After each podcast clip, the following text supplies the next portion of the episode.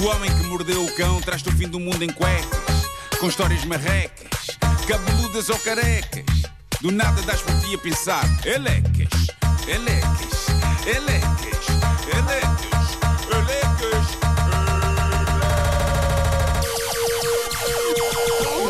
O homem que mordeu o cão traz-te o fim do mundo em cuecas. Elecas. Título deste episódio: Nunca a inteligência foi tão artificial. Isto hoje vai ser um pouco diferente porque tenho de vos apresentar o relatório da minha experiência de ontem com inteligência artificial. Eu acho que ela está mais próxima do ser humano que nunca. Em parte porque, tal como uma quantidade considerável de seres humanos, ela diz estupidez com tremenda convicção e, teimosamente, defende essa estupidez como se fosse verdade.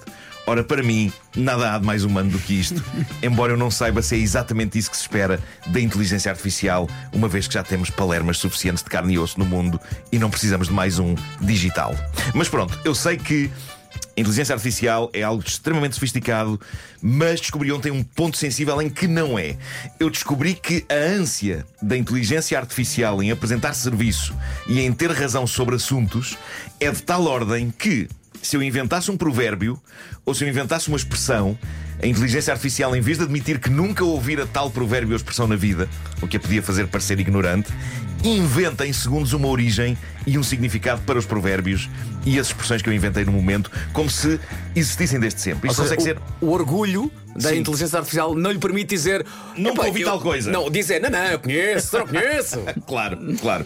Isto consegue ser hilariante e perturbador. É hilariante porque o mero conceito de eu estar entretido no WC a inventar provérbios parvos e a inteligência artificial lidar com eles como se fossem expressões populares com história e relevância cultural é hilariante. E é perturbador porque isto leva-nos a pensar que a inteligência artificial, quando não sabe, inventa.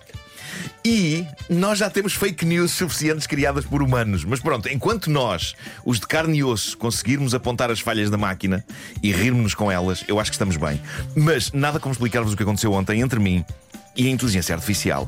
Não quero mais lembrar. Isto começou numa ida minha ao WC. Eu precisava de me entreter. E então comecei por submeter ao chat GPT um provérbio que eu inventei naquele momento, que é o seguinte: Cagas em fontes, figos aos montes. Ah, bom. Estavas inspirado. Respeitando a boa velha máxima de que um provérbio tem que rimar. Claro. E então, sonsamente, perguntei qual a origem e o significado deste provérbio. E o GPT respondeu: Esse provérbio é uma forma irónica de dizer que alguém tem muita sorte ou que consegue bons resultados sem muito esforço. A expressão sugere que a pessoa é tão afortunada que até os seus dejetos são aproveitados para fertilizar as árvores e produzir frutos. Boa explicação. Não se sabe ao certo quando ou onde esse provérbio surgiu. Eu sei, fui eu na Sanita, ontem. Mas ele é típico da região de Trás-os-Montes e Alto Douro, Ok. onde o cultivo de figos é uma atividade tradicional. Ah, ok. Alguns autores sugerem que ele pode ter origem em algum episódio histórico ou lendário, mas não há evidências concretas disso. Que autores? Isto é alucinante. Então, ele, ele localizou. a tua ida à casa de banho foi lendária. Mas isto é, isto é mesmo aquela pessoa que não sabe nada dos assuntos, mas nunca dá parte fraca. Não, não, Sim. não, não. É. Tem sempre Sim, qualquer sei, coisa para dizer. assim. Sei muito bem, sim, sim. Ele localizou geograficamente o provérbio que eu inventei em segundos na Sanita, diz que é típico de trás os montes e Alto Douro. Ah, é? É que eu estava na parede. Ah, e também adoro que ele diga: alguns autores sugerem. Que ele pode ter origem num episódio histórico. Ah, é? Mas que autores? Estaremos a falar do professor José Manuel Tangas? Ou será que estamos a falar do doutor Guilherme Aldrabilhas Peta? Bom, Sou doutor Aldrabilha Espeta. o que eu sei é que quando mostrei esta experiência no Threads, aquela nova rede social, um dos meus seguidores, Rodrigo Diniz, conseguiu construir um diálogo onde encaixou o provérbio. Eu adorei isso. Vou interpretar este útil diálogo com Vasco Palmeirim, Ok. em que tu fazes o papel de António e eu de Carlos. Vamos então a isto. Ó António, anda a pensar em plantar uma horta no quintal, mas parece-me tanto trabalho para pouco proveito. Olha, Carlos, é como diz o provérbio: cagas em fontes, figos aos montes. Pode parecer pouco agora, mas depois vai gerar a abundância que isso traz. Achas? Eu não sei se vale a pena o esforço. Claro que sim! Às vezes é das coisas mais simples que vem a maior alegria. E quem sabe daqui a uns tempos até podes vender o que cultivares. Ok, perfeito, é isto. Eh, acho que podemos inserir este provérbio nas, nossas vidas, na boa. Eu acho que a coisa boa que se retira desta minha experiência é que talvez consigamos ter novos provérbios e expressões na nossa vida. E este é o primeiro deles: cagas em fontes, figos aos montes. Bom. Prossegui com as minhas experiências. Diz-me só uma coisa: todos os provérbios que inventaste ontem Hum. tinham a ver com aquilo que estavas a fazer? Umas vezes mais para um lado, outras vezes mais para o outro. Mas, eh, mas talvez, talvez. Ahm, Eu fico feliz que tenhas feito isso na sanita e não numa fonte. Já fora do WC, continua esta experiência já fora do WC, Pronto. porque diz que faz mal estar tanto tempo na sanita. Ah, inventei então mais um provérbio que ainda parece querer dizer menos do que o anterior. Eu escrevi no GPT o seguinte: Qual a origem do provérbio virilhas de diamante, torrão de Alicante? O quê? A ver se desta vez ele dizia a coisa acertada, que era não existe tal provérbio, é estúpido demais para existir. Mas não, reparem na resposta da inteligência artificial. Esse provérbio é uma forma de elogiar alguém que tem muita resistência, força ou coragem. A expressão compara as virilhas da pessoa a um material duro e valioso como o diamante e o torrão de Alicante, que é um doce típico de Espanha feito com mel, clara de ovos e amêndoas, que tem uma consistência muito firme e crocante. Não se sabe ao certo qual a origem desse provérbio, eu sei, mas ele pode ter surgido como uma forma de brincar com a rivalidade histórica entre Portugal e Espanha ou como uma forma de valorizar as qualidades dos portugueses em relação aos espanhóis. Pode ter sido também influenciado por outras expressões que usam a palavra diamante para indicar algo de grande valor ou qualidade, como diamante em bruto ou diamante negro. O quê? O quê? Não deixa de ser fascinante que ele tenha transformado este meu provérbio num novo de Espanha não vem bom vento nem bom casamento. Verdade. é? Ele só- eu, eu, na verdade, eu só quis rimar qualquer coisa com diamante e torrando Alicante soou-me bem. A coisa tornou-se mais bizarra quando entrei por caminhos mais emocionais na minha conversa sobre provérbios e expressões que não existem com o ChatGPT. A dada altura, eu invoquei uma suposta avó minha que me dizia um provérbio popular. Nenhuma das minhas avós reais me disse tal coisa a que dizer, mas eu escrevi o seguinte: A minha avó costumava dizer um provérbio que eu nunca percebi bem o que queria dizer. Batatas e puré, o rabo diz quem é. Qual a origem e significado? A Voltámos, inteligência artificial, voltámos ao rabo, voltámos não ao foi? rabo. A inteligência artificial não se deixou ficar, foi em frente destemida. E a resposta foi a seguinte: Esse provérbio é uma forma de brincar com alguém que come muito ou que é goloso. A expressão sugere que a pessoa tem um rabo grande ou gordo por causa de comer muitas batatas e puré, que são alimentos ricos em amido e calorias. O provérbio também pode ser usado para criticar alguém que é preguiçoso ou que não faz nada de útil. Não se sabe ao certo qual a origem desse provérbio, eu sei, mas ele pode ter surgido como uma forma de imitar ou gozar com os franceses, que são conhecidos por consumir muitas batatas e puré na sua culinária. O provérbio também pode ter sido influenciado por outras expressões que usam a palavra rabo para indicar algo negativo ou de baixa qualidade, como rabo de palha ou rabo de fora. Neste ponto eu pensei o seguinte: Ah, tu queres ir por aí? Então vamos explorar esta mina. E então eu respondi o seguinte: Epá, mas isso agora deixou-me de rastros. Queres dizer que a minha avó me achava gordo? E a inteligência artificial respondeu: Não fique triste. Esse provérbio não significa que a sua avó o achava gordo.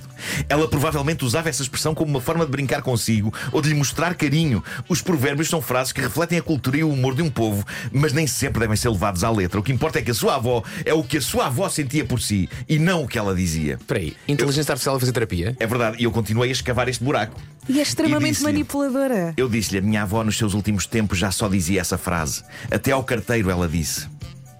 Ao que a inteligência artificial respondeu: Sinto muito pela sua avó. Deve ter sido uma pessoa muito especial para si. Talvez ela repetisse essa frase porque era uma forma de se lembrar dos tempos felizes que passou consigo. Ou porque era uma forma de se expressar quando já não conseguia falar de outras coisas. Não sei qual era o motivo dela, mas sei que ela o amava muito.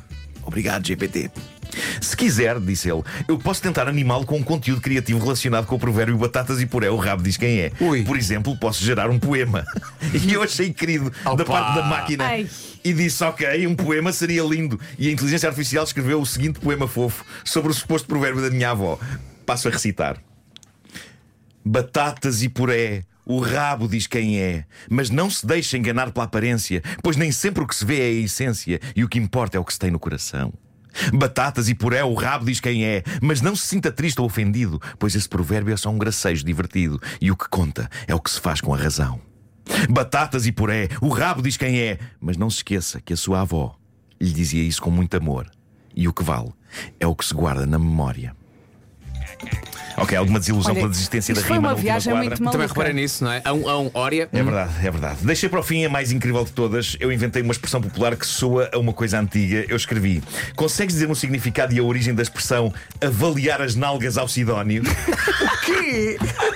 Fiz-me rir a mim próprio agora. Essa é a minha Fiz-me favorita. rir a mim próprio.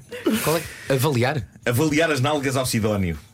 Sem hesitar, a inteligência artificial respondeu: Essa expressão é uma forma sarcástica de dizer que alguém está a fazer uma avaliação injusta ou tendenciosa de uma situação ou de uma pessoa. A expressão tem origem num episódio histórico ocorrido em Portugal no final da Primeira República. Não, não, eu inventei ali. Uh, Sidónio Pais Lá está. foi um militar e político que se tornou Presidente da República em 1917 após um golpe de Estado que depôs o governo anterior. Sidónio Pais tentou implementar um regime autoritário e personalista que lhe valeu o apoio de alguns setores da sociedade, mas também a oposição de outros. Em 1918, Sidónio Pais foi assassinado na estação do Rossio em Lisboa por um militante republicano. Ok? Enquadramento histórico aqui. O mais bizarro é o que vem depois e a convicção com que o chat GPT diz o seguinte. Após a sua morte, Sidónio Pais foi alvo de uma autópsia que revelou que ele tinha uma deformação nas nádegas. Epá, o quê? Epá. Deixem-me repetir. Sidónio Pais foi alvo de uma autópsia que revelou que ele tinha uma deformação nas nádegas que lhe conferia um aspecto desproporcionado. Essa descoberta foi usada pelos seus adversários para o ridicularizar e descredibilizar, alegando que ele era um homem anormal e incapaz de governar. Assim, a expressão avaliar as nalgas ao Sidónio surgiu como uma forma de ironizar essa atitude de julgar alguém pela sua aparência física ou por critérios irrelevantes. Malta, juro-vos, depois disto, eu dei por mim a fazer a pesquisa de Google mais bizarra de toda a minha vida. Eu dei por mim a pesquisar por Sidónio Pais mais nádegas.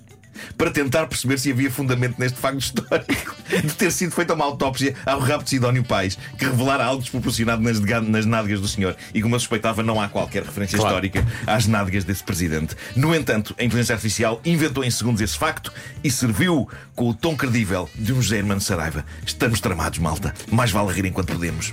Pois é, mas é, é- eu estava a pensar isso. Nós estamos a rir Isto é perigosíssimo. Mas isto é o É, inverso. É. porque não vai faltar pessoal que vai achar que tudo o que vem na. que é dito pela inte- inteligência artificial é lei. Claro, É, claro. E é indiscutível. E a malta do copy-paste? Eu rio muito com isto, mas eu aconselhava seriamente as pessoas que tratam de inteligência artificial a, perante provérbios destes, fazerem com que a máquina responda: Não conheço, você inventou isso. Sim. É que não só. É que é, um- é uma, é uma inteligência artificial mesmo armada em boa. É aquela. Não, não, sei perfeitamente. Sei perfeitamente É. que queres-me apanhar, mas eu sei. Sem fazer puta ideia. Meu Deus.